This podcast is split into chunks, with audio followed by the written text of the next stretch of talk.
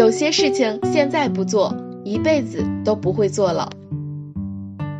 Hello，大家好，我是好奇，今天我们继续来聊聊记录昨晚的梦境这件有意义的小事情。古人云：“日有所思，夜有所梦。”的确是这样，在我们的梦中总会出现一些跟我们有关系的人和事，比如你白天工作遇到的难题。总是得不到满意的答案，而这时你很有可能因为过度关注这个问题，晚上睡觉大脑没有进入深层睡眠，于是你就会做关于这件事的梦。没准你一觉醒来，你的梦就带给了你灵感，这时候你手边的本子就功不可没了，把它记录在本子上，可能就是一个这么简单的行为，就帮助你解决了一个问题。你会发现。原来这件事并不是你想象的那么难。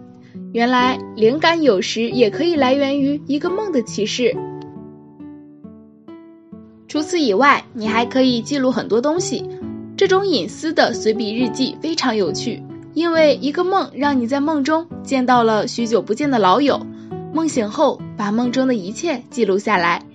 也许你们现在都相隔两地，在打拼自己的事业。不过，就在那么一个时刻，你可以重新回顾一下你们曾在一起的日子，然后拨通对方的电话，把你忙碌后的想念传达。朋友总会体谅你，并被感动的。昨天呢，好奇也做了一个梦，梦见了高中时候的一个遗憾。梦中的他还是记忆中的模样，这时候再想起他。已经平静，已经没有了当初那些怨气痴缠，有的只是当时他最初出现的光芒万丈和那些纸条上的小美好。